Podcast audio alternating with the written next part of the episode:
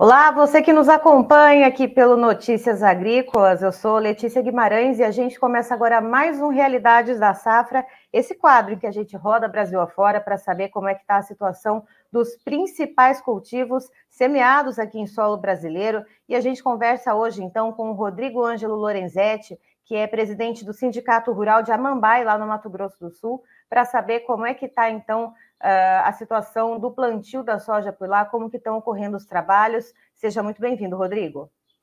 Eu que agradeço, Letícia. Bom dia. Rodrigo, como é que está então aí a atuação dos produtores? Como é que está o clima colaborando ou não para esse processo de plantio? Letícia, nós tivemos aí um atraso nas chuvas. As chuvas elas estão muito manchadas e pouca quantidade de chuva. Então, nós estamos aí bastante atrasados, nós temos é, produtores que plantaram, conseguiram plantar um pouco mais, outros um pouco menos, né? Aqueles que plantam um pouco da chuva, antes da chuva, né? Plantam no seco para depois esperar vir a chuva. Então, é, numa média geral aí, a gente está aí em torno de 20 a 25 dias aí com o plantio atrasado na nossa região. Lembrando que é, a janela de plantio iniciou no dia 15 de setembro, por aí, né? Isso, exatamente. E, Rodrigo, me diga uma coisa: esse atraso ele já traz alguma preocupação em relação à janela de plantio da segunda safra para o ano que vem? Como que vocês aí de Amambai estão observando essa situação, esse atraso?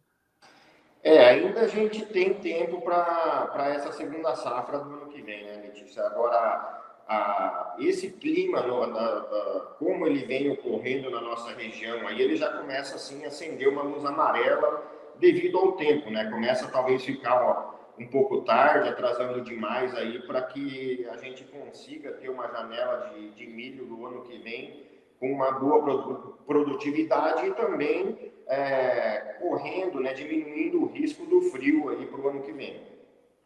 E olhando para isso, né, para esse tempo, a gente já olhando, a gente está no dia 20 de outubro, já temos aí um mês e cinco dias desde que foi aberta a janela de plantio para soja aí na região de Amambai.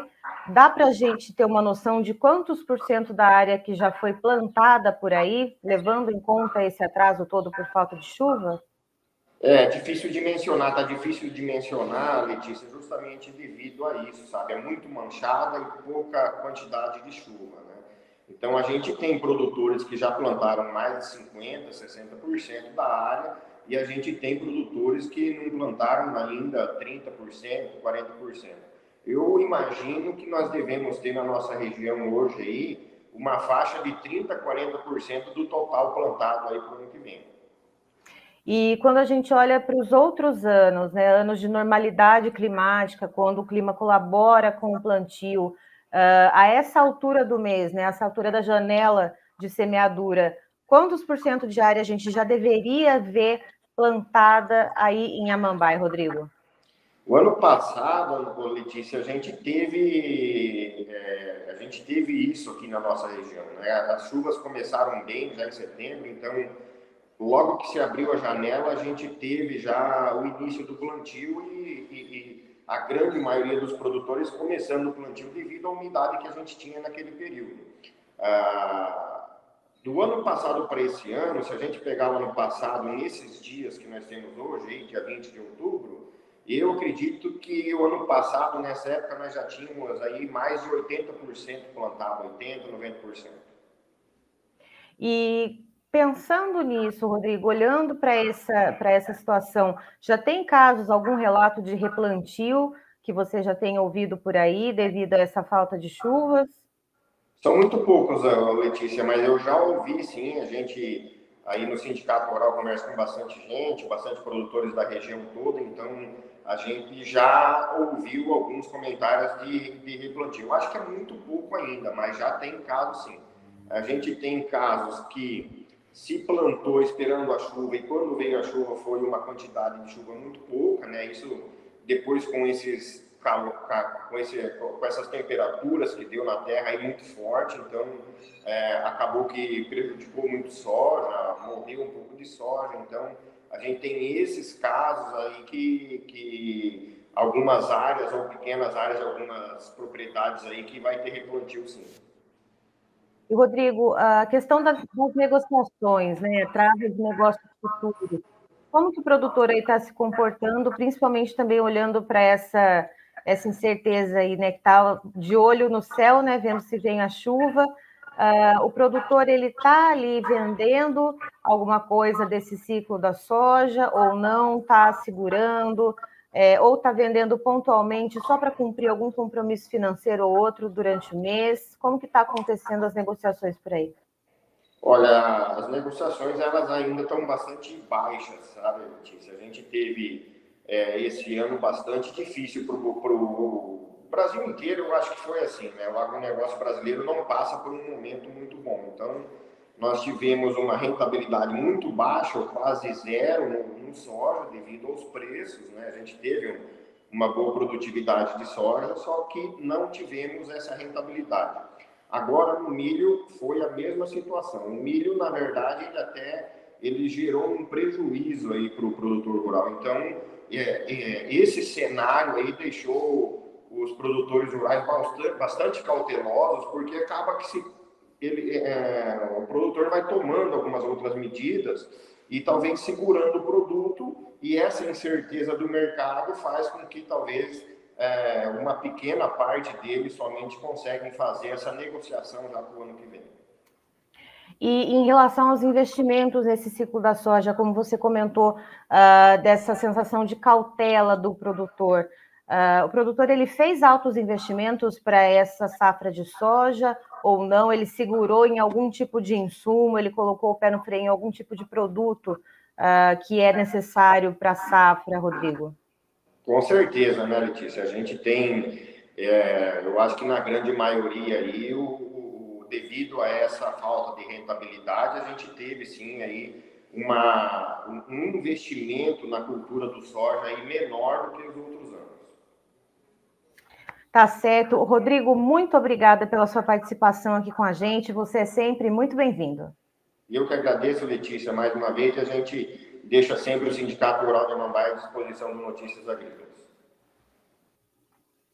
Tá, então estivemos com o Rodrigo Ângelo Lorenzetti, que é presidente do Sindicato Rural de Amambai, lá no Mato Grosso do Sul, explicando para a gente a respeito dos trabalhos do plantio da soja por lá e quais são as informações que ele traz que há um atraso devido à falta de chuvas, chuvas muito manchadas por lá.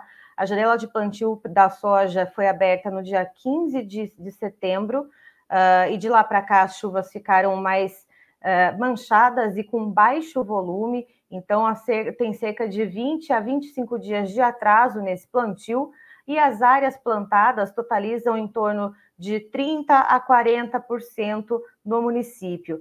E em anos de normalidade climática, esse percentual deveria ser entre 80% a 90%, segundo então o Rodrigo Ângelo Lorenzetti. E ele explica que existe uma luz amarela acesa pensando para a janela de plantio para a segunda safra do ano que vem. Ele explica que ainda há tempo né, para se fazer a, esta safra e a próxima safra do ano que vem, a segunda safra, mas é, que já se tem ali uma certa preocupação, já se olha ali com uma luz amarela acesa. Em relação às negociações, o produtor está bem reticente em travar contratos futuros, pensando ali naquelas, uh, naquela falta de rentabilidade da safra de soja no começo desse ano, pensando no milho também, uh, em que houve inclusive prejuízo, segundo ele cita. Né? Então, ele falou que está tá bem difícil, os produtores estão com o pé bastante no freio.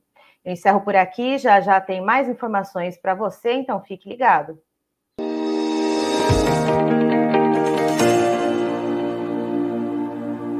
Se você é um agricultor que pensa grande, planeja o futuro e gosta de aproveitar as oportunidades que surgem, você não pode ficar de fora do Impulso Bayer. O maior programa de fidelidade do agro brasileiro. E o Impulso Bayer funciona de um jeito muito simples para participar, você compra produtos Bayer.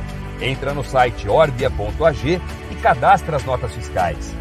E assim que a sua nota for aprovada, seus pontos serão calculados e você já poderá resgatar produtos e serviços.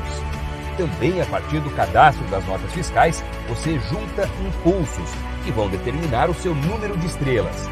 Você pode ser cliente de uma a cinco estrelas Quanto mais produtos Bayer comprar, maior será sua classificação e mais benefícios você acessa, como entrada gratuita em eventos, viagens exclusivas e acesso a soluções que vão alavancar o seu negócio. Saiba mais em agrobaia.com.br barra impulso traço Baia. É o Impulso Baia, impulsionando você para o futuro.